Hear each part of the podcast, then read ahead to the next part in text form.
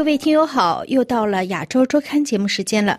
在今天的节目里，我们请亚洲周刊的编辑肖伟基先生向大家介绍最新一期香港亚洲周刊的主要内容。欢迎您的收听，肖伟基先生您好。你好，肖先生，亚洲周刊最新一期的封面内容是什么呀？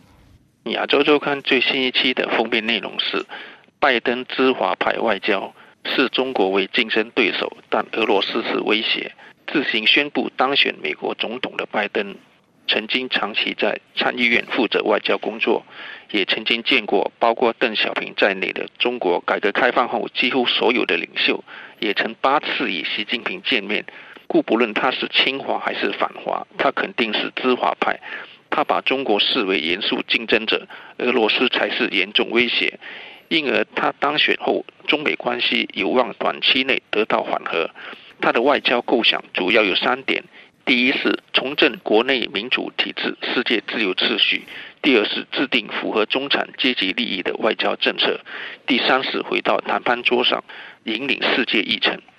拜登的外交团队估计会有哪些人呢？拜登是外交舞台的资深角色，是内行高手。他在进入白宫之前，长期主导参议院外交委员会，在副总统任上又完成大量出访，因此他任命的国务卿或者国家顾问人选，必须要知根知底，与他配合默契。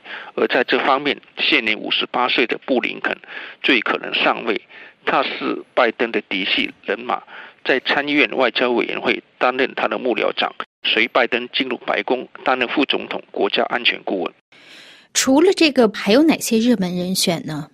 拜登虽然年纪大，但也喜欢使用年轻人。今年四十四岁，被视为拜登外交安全团队二号核心人物的沙利文，估计也会出现。他是前国务卿希拉里提拔的外交精英。在二零零八年，希拉里与奥巴马竞争白宫大位的时候，他就是希拉里竞选团队的副政策主任。之后，随希拉里进入国务院。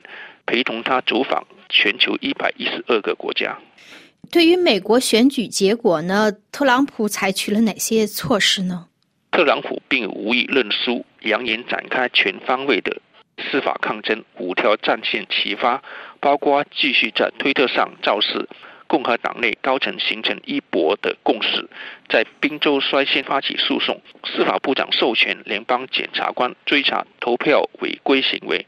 特朗普还为了让舆论看到他才是真正的总统，用推特辞退几次不听命于他且恪守制度原则的国防部长埃斯珀，由国家反恐中心主任米勒担任署理部长。